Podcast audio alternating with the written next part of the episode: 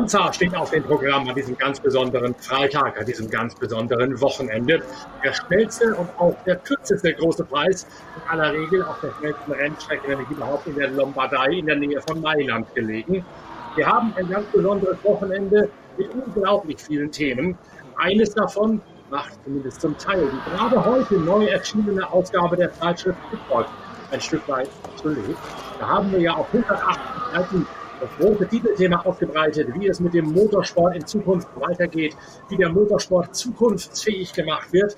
Da spielt natürlich auch das Thema Zukunft der Formel 1 mit Audi und mit Porsche eine tragende Rolle. Als wir, unsere Formel 1-Reporterin Inga Stracke, die Robert Klinger als Chefredakteur der Zeitschrift Speedwalk, das Heft in Angriff genommen haben, zusammen mit unserem Team. Da dachten wir noch, Inga, dass Porsche mit Red Bull in die Formel 1 kommen würde. Wie genau das zustande kam, die ganze Recherchefindung steht in einem Blog, den ich heute schon online gegeben habe auf der Internetseite pitwalk.de. Heute dann kommt Porsche mit der Erklärung um die Ecke. Alles geplatzt. Es wird eben keinen 50%-Deal zwischen Red Bull und Porsche geben. Porsche sieht sich nicht auf Augenhöhe mit Red Bull in der Partnerschaft. Der Einstieg von Porsche, das Comeback von Porsche in die Formel 1, also momentan auf Eis gelegt. Ja, also äh, es ist natürlich eines der Themen, wobei ich ganz ehrlich sagen muss, dass im Moment hier im Fahrerlager, jetzt ging gerade das erste freie Training, geht gerade zu Ende während wir hier sprechen. Gebe dir gerade mal so ein bisschen einen Einblick. Äh, Sebastian Vettel hat sein Cockpit an Antonio Giovinazzi überlassen und ähm, die Ferraristi, die Tifosi, die freuen sich hier, weil nämlich Charles Leclerc vor Carlos Sainz, George Russell, Lewis Hamilton und dann erst Max Verstappen auf Platz 5 hier gerade dieses Training beenden. Ein anderes wirklich auch sehr großes Thema, auch sichtbar im Fahrerlager, ist natürlich äh, die Queen, an die hier alle denken. Es gab eine Schweigeminute, wo die gesamte Formel 1 hier in der Boxengasse stand. Alle Fahrer mit ihren Teamchefs standen in der Boxengasse. Die, äh, selbst die Tifosi auf den Tribünen sind aufgestanden. Und ähm, es gab äh, Nachrichten, die ganzen britischen Teams haben natürlich auch die schwarze Binde am Arm, wie viele, viele andere hier auch. Also es gibt, wie du sagst, viele Themen und das Porsche-Thema ist im Moment hier zumindest in Monza erstmal ein bisschen mehr im Hintergrund. Dann reicht ja auch der Verweis auf den gerade angesprochenen Blog auf der Internetseite pitwalk.de.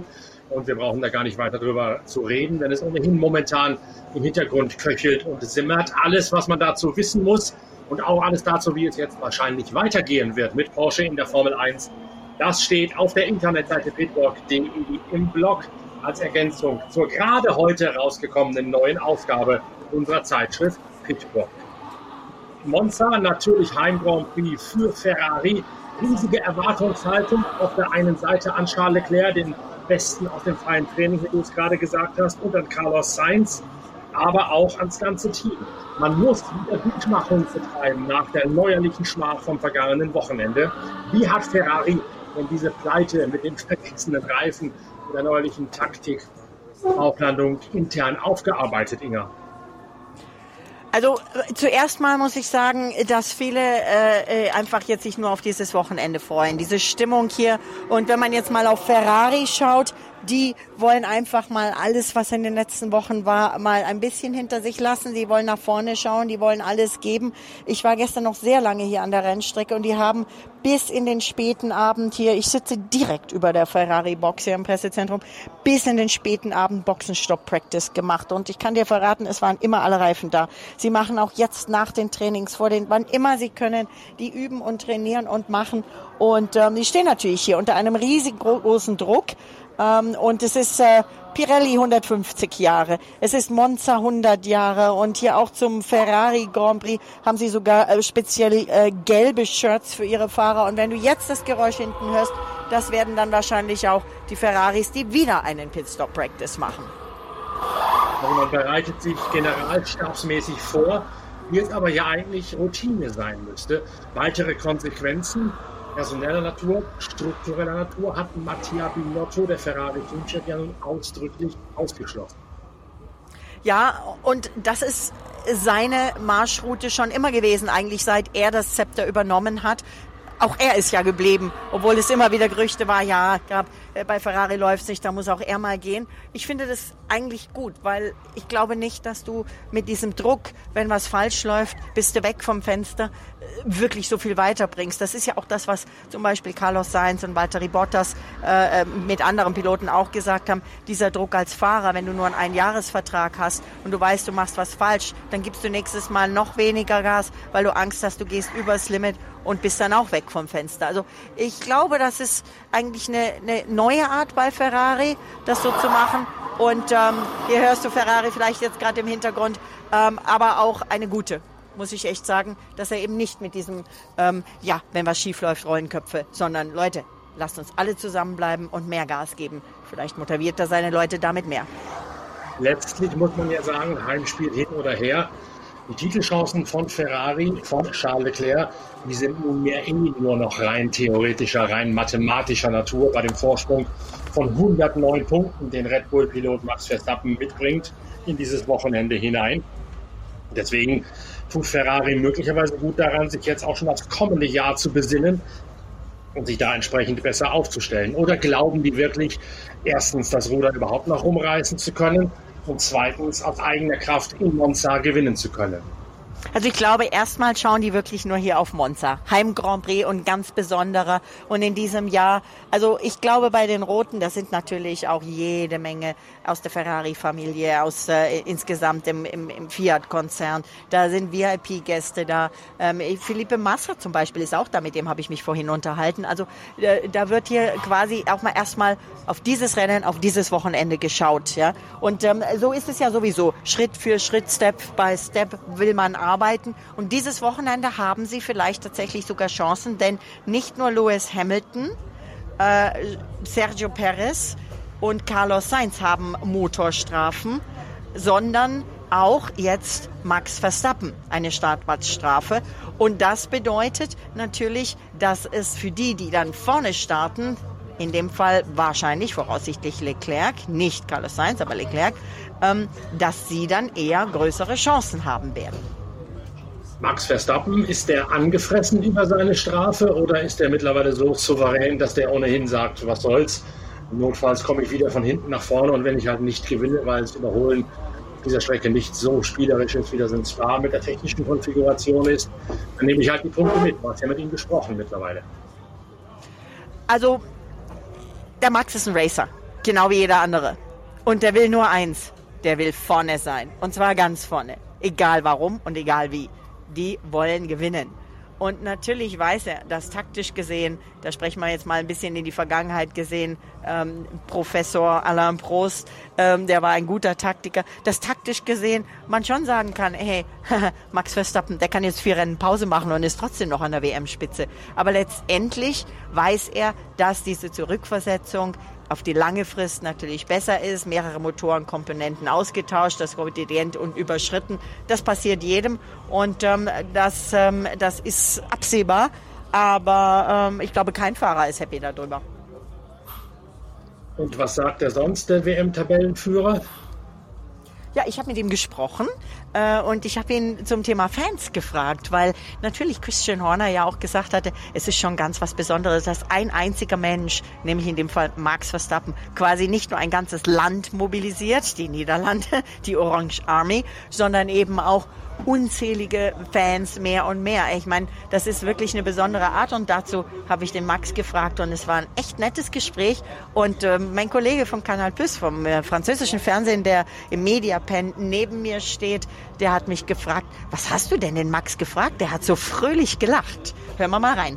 Er hat es mir übrigens für meine Sendung bei Radio 1 in Zürich gesagt. Ähm, letztes Wochenende war eine Wahnsinnsstimmung. Davor das Wochenende auch. Deine Fans, die gehen richtig aus sich raus. Ähm, Christian Horner hat gesagt, eine einzelne Person, die so viele Leute begeistert, das ist was ganz Besonderes. Wie fühlst du dich damit? Ja, das war natürlich schon letztes Jahr unglaublich, die Atmosphäre da. Aber dieses Jahr mit noch, noch mehr Fans da, dabei war wieder ein super Wochenende. Natürlich ähm, es ist es immer besser, wenn du dann am Ende auch noch das Rennen gewinnst. Aber ja, ähm, schon Spa, dann natürlich Sandford, viele Holländer da, dabei. Das ist äh, ja, zwei besondere Wochenenden. Jetzt habe ich Radios in Deutschland, Radios in der Schweiz und Österreich und überall hast du Fans. Hast du eine Botschaft an deine Fans, die aus einem der deutschsprachigen Länder kommen? Äh, ja, ich, ich liebe natürlich alle Fans, wenn die äh, Holländer sind oder andere Länder auch. Und das ist natürlich immer schön, um, um die Fans auch an, an, die Strecke zu sehen. So hoffentlich, dass wir natürlich auch der deutsche Schweiz äh, Fans auch alle dabei haben. Danke. Okay. Ja, Max ist happy, Max ist stolz und Max grüßt alle seine Fans und wie er sagt, er liebt alle Fans, egal wo sie herkommen. Ja, aber auch da müssen wir gleich mal einhaken. Es gab nach Sanford wiederum Geschichten über Ausschreitungen, über Schmährufe und so weiter. Im Editorial der neuen Ausgabe unserer Zeitschrift Pitwalk, heute überall zu kaufen, habe ich genau das zum Thema erhoben und habe gesagt, Max Verstappen ist jetzt auch ein Stück weit in der Pflicht, seinen Einfluss als Vorbild, als Fanidol mal geltend zu machen und den Fans zu zeigen, Jawohl, feiern ist gut, anfeuern ist schön, aber bitte sehr alles im Rahmen dessen, was den Motorsport auszeichnet, was den Motorsport auch so viel anders macht als den ruhigen Sport Fußball, nämlich eben friedlich, schiedlich, emotional, aber stets fair und gelassen. Ja, Thema fair und gelassen. Dazu hat sich Max Verstappen jetzt definitiv und sehr deutlich äh, ausgesprochen. Er sagte, diese Hetze, äh, die hier gegen die Strategin von Red Bull, Hannah Schmitz, in den sozialen Netzwerken passiert ist, die ist absolut nicht akzeptabel. Und er sagt, wir können uns noch so hartnäckig gegen Fehlverhalten im Netz einsetzen, aber solange die Netzwerke offen sind, ist gegen so eine Hetze nichts zu machen. Die Betreiber müssten da viel härter durchgreifen. Es gibt Schritte der betroffenen Firmen, aber es ist eben nicht genug. Und selbst wenn ein Account eines Hetzers gesperrt werde, dann würde er einfach unter einem anderen Namen einen anderen eröffnen. Und ähm, er sagt, sieht das Ganze gr grundsätzlich ein bisschen kritisch. Er sagt, soziale Netzwerke sind ja gut, aber sie bieten einfach eben zu viel Spielraum für Missbrauch. Also der sieht das Ganze wirklich ganz grundsätzlich und er sagt, wie kommt man einfach auf so durchgeknallte Gedanken? Ja, aber damit nimmt er jetzt ja seine eigene Strategin, Hannah Schmitz, in Schutz und nicht etwa seine eigenen Fans, die ja auch sehr negativ aufgefallen sind, zumindest Teile davon, in die Pflicht. Ja, das hat er aber auch getan. Er hat auch gesagt, hier die Flares, also diese bengalischen Feuers auf die Straße, auf die Rennstrecke schmeißen, das geht nicht. Und Hetze gegen eigene Leute, Rassismus, das geht alles. Das sagt er schon. Aber ich glaube, das können wir jetzt einfach nicht an dem, an dem Max alleine aufhängen. Denn das sind vielleicht auch einfach ein paar schwarze Schafe und die sitzen, ob die jetzt orange anhaben oder nicht, sind nicht notwendigerweise Max Verstappen-Fans. Ich denke, hier muss auch äh, vielleicht über eine Schiene was geschehen. Das ist jetzt meine eigene Gedanken. Ja, wir haben Formel 1 Fans, die seit Jahrzehnten auch äh, über Generationen innerhalb der Familien Formel 1 Fans sind und geworden sind.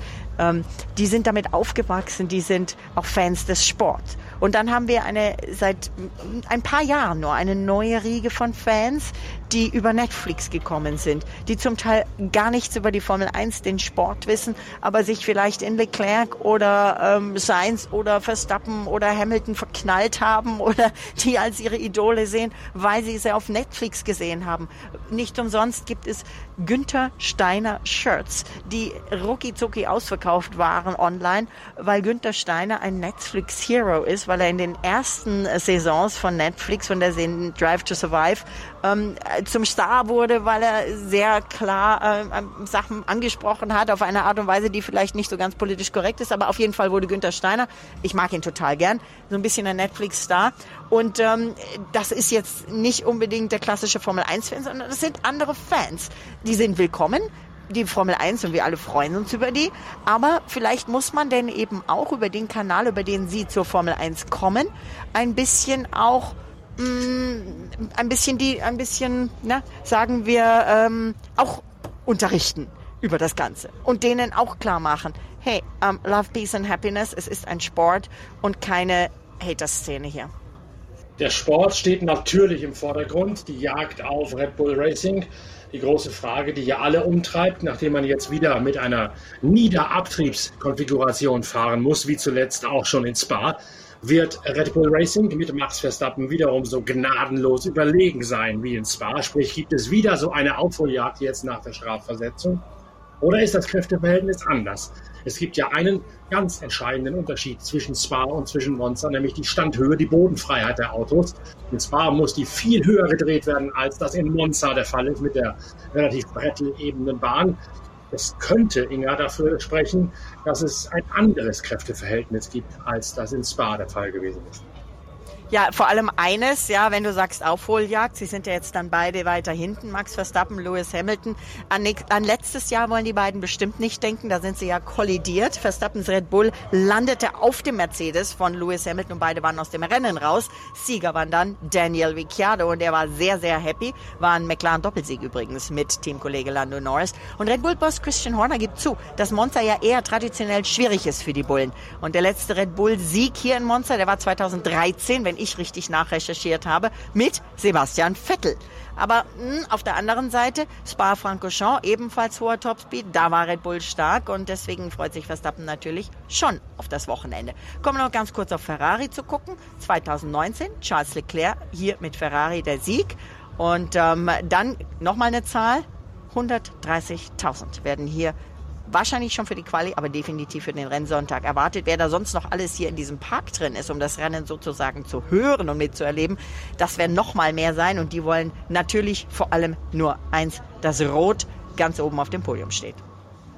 Aber ist das realistisch? Tja, schauen wir mal, was die Quali bringt. Warten wir es mal ab. Ähm, die Formel 1 schreibt ihre eigenen Geschichten. Wer weiß, was im hinteren Feld passiert, wenn da von hinten einige, wie Verstappen beispielsweise, die Aufholjagd starten. Ich bin echt gespannt. Ich bin vor allem aber gespannt, wie die Quali läuft, weil wir da gerade hier so ein bisschen Verzögerungstaktiken erlebt haben und ich hoffe, dass es das dieses Jahr nicht gibt. Sebastian Vettel, du hast es gerade angesprochen, für den ist das sicherlich nochmal eine ganz besondere Station auf seiner Abschiedstournee, die er jetzt ja mehr oder weniger zwangsweise absolviert. Sein erster Sieg ist hier gefallen im Königlichen Park von Monza. Bei diesem denkwürdigen Regenrennen, wo er mit dem Toro Rosso plötzlich allen vorweggefahren ist und wo sein Stern eigentlich auch für die breite Öffentlichkeit sichtbar so richtig aufgegangen ist. Wie geht's dem, wo er jetzt zum letzten Mal, zumindest als Fahrer, hier auftritt, an jener Stelle, wo er einst seinen Aufstieg tatsächlich richtig begonnen hat? Du meinst Björn Borg? So wird er nämlich von einigen hier im Fahrerlager inzwischen genannt, aufgrund seines neuen Haarstils. Seit dem äh, Charity-Fußballspiel zusammen mit Mick Schumacher und ähm, Dirk Nowitzki trägt Sebastian Vettel nicht nur eine durch die Sommerpause wahrscheinlich noch länger gewachsene Haarpracht, sondern auch so ein kleines Haarband, ähm, nicht so ganz so breit wie Björn Borg seinerzeit mit seinem Schweißband, aber doch, äh, es sieht sehr lustig aus.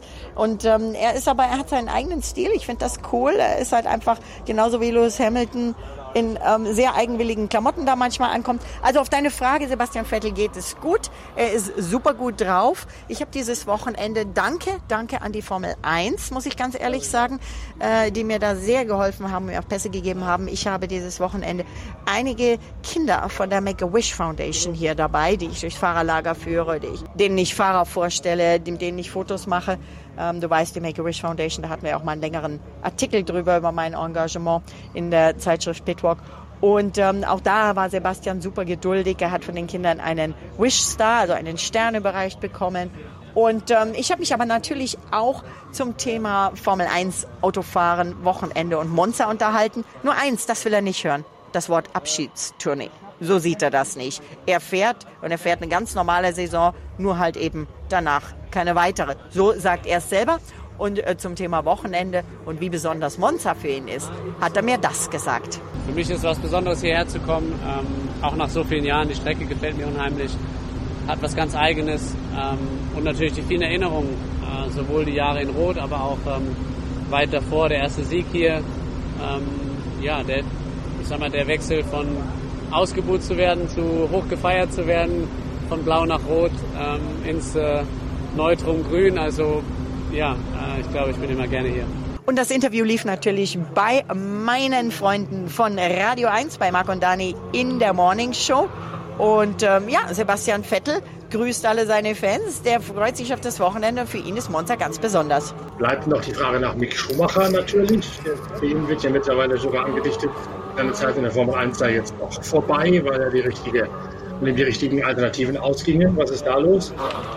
Also Mick Schumacher, der äh, will darüber gar nicht reden, der ist sehr optimistisch. Ich denke schon, dass er nächstes Jahr hier fahren wird. Auch er hat leider eine Strafversetzung dieses Wochenende, auch wieder äh, wegen Auswechsel von Teilen. Er sagt, ich habe gezeigt, was ich kann. Was passiert, liegt dann an den anderen. Monza ist ein bisschen schwieriger für unser Auto. Wir brauchen ein windschlüpfriges Auto und das haben wir nicht. Er denkt, dass er wieder in Singapur und Suzuka eher stark ist. In Strecken wie Monza oder Spa muss er, so sagt er, eher in den sauren Apfel beißen. In dem Fall den italienischen Apfel. Ähm, also er, er ist eigentlich, also über das Thema, wo fährt er nächstes Jahr, das, äh, das blendet er aus und das kann ich auch verstehen. Ihm geht es vor allem darum, über seine Leistungen äh, zu sprechen, darüber zu sprechen, was er jetzt äh, dieses Wochenende hier machen will und was er schaffen will. Ich habe dazu mal Esteban Ocon gefragt. Du weißt, wir haben uns mehrfach darüber unterhalten. Ja. Du vermutest, dass er Mick Schumacher nur als Teamkollegen haben will, weil ähm, er meint, dass er den leicht schlagen kann. Ich glaube schon, dass da noch mehr dahinter steckt. Ich glaube, dass er wirklich einen Teamkollegen haben möchte, mit dem er sich gut versteht und dass Esteban Ocon der Schumacher-Familie sehr gewogen ist. Das zeigt noch mal was anderes. Der fährt nämlich tatsächlich dieses Wochenende mit einem Michael Schumacher Memory Helm. Und das hat er wiederum mit Sabine Kehm und wohl auch mit Corinna Schumacher besprochen und auch mit dem Mick, weil er sagt, als er ein Kind war, war Michael Schumacher sein großes Idol. Und dieser Helm, der ist für ihn was ganz, ganz Besonderes. Dieses Helmdesign hat er wohl als Kind schon mal gehabt in der Junior Formel M Kart. Und deswegen fährt er eben dieses Wochenende mit diesem Helm. Und er will genau deswegen, weil er so verbunden ist, auch mit der Schumacher-Familie, er sagt, der Mick, der darf auf gar keinen Fall aus der Formel 1 raus. Er will ihn als Teamkollege haben. Das freie Training heute ja im äh, Zeichen von verschiedenen, naja, sagen wir mal, Gaststarts. Einige Junioren sind dort zu Werke gekommen, einige nicht mehr so ganz, ganz Junioren ebenfalls. Monza noch einmal eine Strecke, an der man den Young Drivers nochmal eine Chance gibt, sie zu evaluieren, oder ist das nur einfach der Not geschuldet, weil es halt sein muss? Ich denke, eine Kombination aus beiden. Also Sebastian Vettel sagte, ja, Monza hat er, hat er viel Erfahrung, hat er viele Werte. Deswegen hat er eben zum Beispiel hier in Monza sein Cockpit überlassen und äh, ist selber nicht gefahren. Aber äh, bei manchen ist es, weil es muss, bei manchen ist es, weil es man wirklich den Jungen die Chance geben will. Und ähm, ja, also ist Antonio Giovinazzi, Nick de Vries, ähm, um nur ein paar davon zu nennen. Wie viel das bringt, wirklich nur mal eben ein Training zu fahren. Oder ob es nicht mehr Sinn machen würde, wenn man sagt, okay, man macht einfach eine zusätzliche Session oder man hängt jeweils an das Training. Ähm, bei beiden Freitagstrainings einfach noch mal eine halbe Stunde dran, wo die noch mehr fahren können. Keine Ahnung. Also äh, letztendlich hat den jungen Fahrern wirklich viel gebracht früher, als es noch mehr Tests gab, dass die in der Tat dann einfach ähm, mal drei Tage hintereinander testen konnten. Das ist genauso wie wenn du Sport treibst, Norbert. Wenn du und ich jetzt auf Laufband gehen für eine Stunde und dann erst wieder in einem halben Jahr. Ähm, also ich, äh, mir wird das so fitnessmäßig nicht so wahnsinnig viel bringen, sondern eher Muskelkater, denke ich. Ja. ja, das ist wohl wahr. Ähm, aber trotzdem, die Testerei gibt es ja nun mal nicht mehr. Und auch da habe ich ja im Editorial der neuen Ausgabe der Zeitschrift Pitwalk noch ein bisschen was zugeschrieben, was es auch noch für andere Aspekte gehabt hat, diese ganz besondere Art der Einzel- oder Gruppentests während der Saison. Das scheint ja auch ein Thema zu sein, das bei Red Bull einigermaßen umgetrieben wird, denn die scheinen ja nicht nur mit der Entwicklung des Autos besser zu fahren zu sein, sondern auch einen Simulatorfahrer aus den Niederlanden zu haben, der über den E-Sport gekommen ist, aber so gut ist, dass er sehr ähnlich fährt wie Max Verstappen, zumindest am Computer, und sich mit Max Verstappen sehr intensiv austauscht. Also ein Teil dieses Erfolgsgeheimnisses ist eben nicht nur Adrian Newey und dessen Auto, sondern eben auch die Zusammenarbeit mit diesem Phänomen aus den Niederlanden, der da jetzt mittlerweile Simulatorarbeit für Red Bull Racing macht. Ja, also es ist eine sehr spannende Sache. Ich habe mich auch öfters mal mit verschiedenen E-Sportlern unterhalten. Ähm, es gibt ja auch äh, etliche deutsche junge, äh, junge Männer und Frauen übrigens, die sich da engagieren und die da echt richtig gut sind. Aber dann kommen wir wieder zum Muskelkater. Was sie natürlich vielleicht eher nicht haben, ist die komplette Fitness, die Reaktion, das, was halt einfach ähm, die Herren Hamilton, Verstappen, Vettel und Co. tatsächlich haben durch jahrelangen Muskelaufbau ähm, schon aus den, den Juniorentagen aus der Kart äh, bis hoch jetzt äh, in die Formel 1. Und das ist natürlich nochmal ein ganz anderes Thema. Äh, der Nacken wird am Computer halt einfach ganz anders beansprucht als wirklich im Auto. Und das ist ja auch das, was eben diese, ich sage jetzt mal despektierlich Freitagsfahrer manchmal sagen, die halt sonst nicht so viel fahren.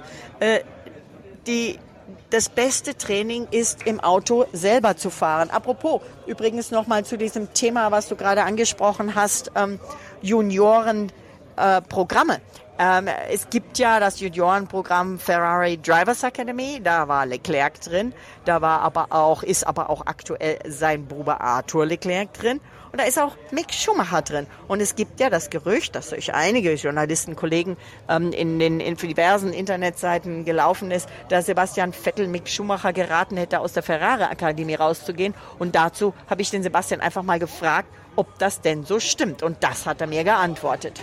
Kommt ja irgendwie, ich weiß nicht, gefühlt immer was Neues, aber ähm, das habe ich jetzt auch noch nicht gehört. Ähm, ja, ich meine, ich bin natürlich, spüre eine sehr enge Verbundenheit zu Mick weil wir sehr, sehr gut miteinander auskommen. Ähm, wir kennen uns schon sehr lange. Ich kenne ihn schon, da war er noch ein kleiner, kleiner Junge und ähm, ja, aber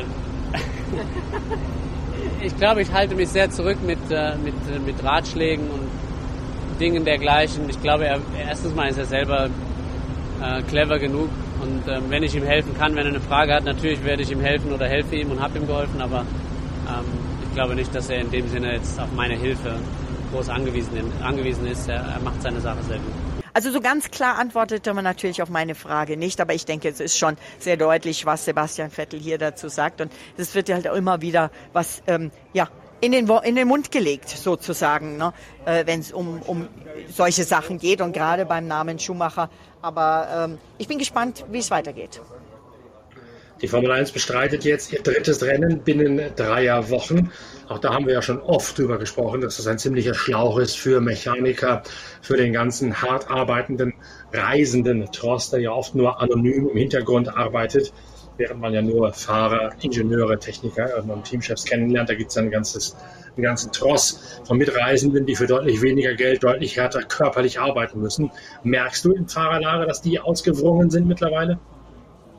Ja, in Monza merkt man das grundsätzlich eigentlich am meisten. Auf der anderen Seite merkt man zum Beispiel auch bei vielen, zum Beispiel den Hospitality Crews, die hier zum letzten Mal vor Ort sind, weil ja äh, dann bei den Überseerennen reduzierte Crews sind. Es gibt keine Motorhomes, die aufgebaut werden müssen. Dass die jetzt hier in Monza nochmal so ein bisschen Schwung, Schwung, Schub, Motivation haben, weil sie sagen, hey, das Wochenende und dann können wir uns ein bisschen ausruhen, dann arbeiten wir sozusagen in den Offices oder ähm, im Backoffice in der Fabrik.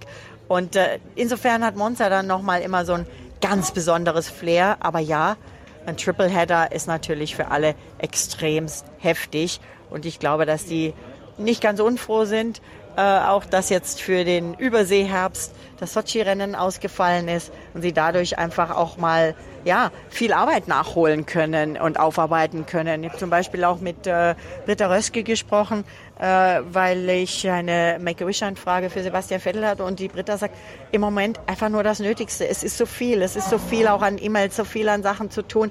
Ähm, das, das, das summiert sich ja alles, bei jedem, bei allen. Und das geht bei zehn Teams, bei 20 Fahrern und bei allen, die hier in diesem Fahrerlager arbeiten, aber auch in den Fabriken dieses äh, Triple-Header-Tum, also die drei Rennen binnen drei Wochen, ist ja eigentlich nur eine Notlösung gewesen, der Corona-Zeit und der Nach-Corona-Zeit geschuldet. Und es hat sich jetzt offenbar irgendwie eingeschlichen, dass die Organisation sagt, naja, es geht doch, es machen doch alle mit und keiner murrt und keiner klagt. Das lassen wir mal ruhig so weitermachen. Je mehr Grand Prix, desto mehr Kohle auf dem Konto. Bleibt das fürs nächste Jahr auch schon so? Gibt es neue Kalenderentwürfe bereits? dass das vielleicht wieder ein bisschen entzerrt wird, ein bisschen humanisiert wird sogar der Kalender? Das Witzige ist ja, es warten so viele auf den ersten Kalenderentwurf, weil sie äh, nicht, weil sie wissen wollen, wie der Kalender aussieht, sondern weil sie buchen wollen. Denn inzwischen sind bei den Rennen äh, Hotelpreise, Mietwagenpreise exorbitant gestiegen. Du kriegst teilweise nicht mal mehr Mietautos, weil auch die aufgrund der äh, Covid-Jahre äh, reduziert wurden und die Firmen jetzt erstmal wieder aufstocken müssen an Mietautos. Und wenn so ein Formel-1-Wochenende ist, werden natürlich mehr Autos gebraucht als an Nicht-Formel-1-Wochenenden. Das sind so ganz kruxe Sachen, die hier passieren. Ähm, als ich hier für, für, für meine Reise nach Monza gebucht habe, habe ich geschaut, zum Beispiel ähm, bei diversen Online-Anbietern, da ähm, gab es tatsächlich ein Zelt, ein Zelt eine halbe Stunde von der Rennstrecke weg, weg, irgendwo in einem Ort, in einem Garten, dass jemand für 200 Euro die Nacht vermietet. Ein Zelt. Ja, also deswegen wird der Kalender, glaube ich, von allen oder von sehr vielen mit ganz, ganz äh, sehnsüchtig erwartet, damit sie schnell, schnell buchen können und auch vernünftige Unterkünfte und Preise kriegen. Auf der anderen Seite kommt der Kalenderentwurf normalerweise äh, erstmal so äh, im Oktober raus, der erste Entwurf und bis er dann bestätigt ist, wird sich noch dauern. Aber ich meine, ganz ehrlich, wenn wir 25 Rennen haben sollen oder wollen und wir starten Anfang März und wir enden Ende November, was so die, die Gedanken sind und was geplant ist. Und ähm, wir ähm, müssen und wollen eine Sommerpause haben von eben diesen mindestens drei Wochen. Dann muss es Tripleheader geben, sonst ist dieses Programm nicht machbar. Dann genießt den großen Preis von deinem Zelt aus, der Luxusausführung.